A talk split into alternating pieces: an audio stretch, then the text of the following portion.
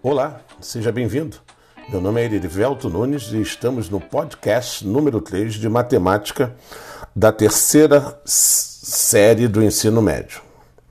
Neste podcast, iremos fazer um relato histórico sobre estatística, sua origem e a sua evolução ao longo do tempo.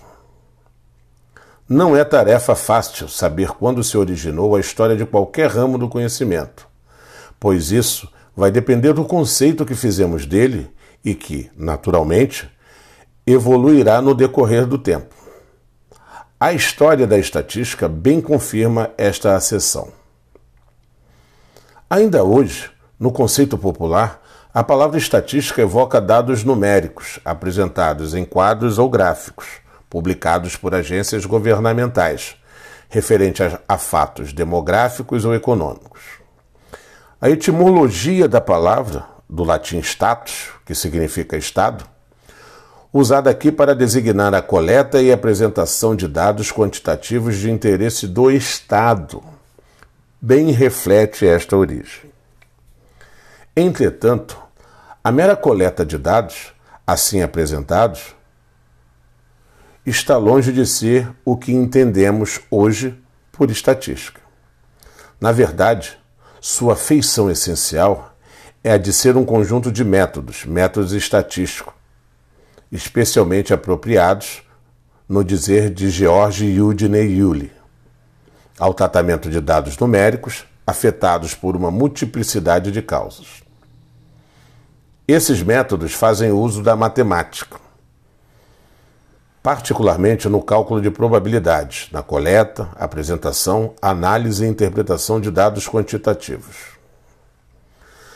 Desde remota antiguidade, os governos têm se interessado por informações sobre suas populações e riqueza, tendo em vista, principalmente, fins militares e tributários.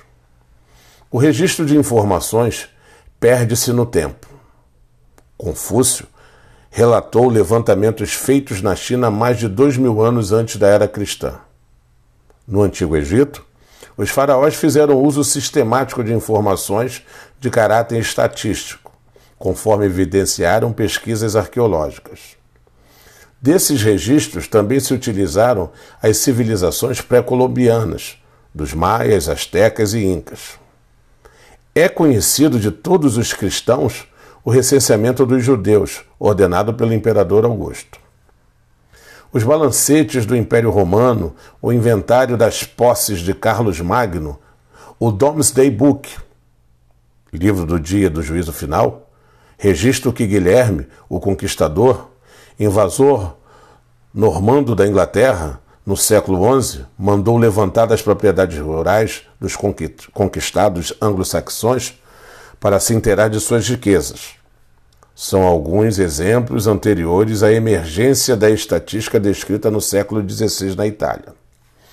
Esta prática tem sido continua, continuada nos tempos modernos, por meio dos recenseamentos, dos quais temos um exemplo naquele que se efetua cada decênio em nosso país pela Fundação IBGE, Instituto Brasileiro de Geografia e Estatística órgão responsável por nossas estatísticas, dados estatísticos oficiais.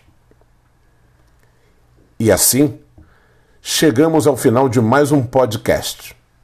Um forte abraço e até o próximo.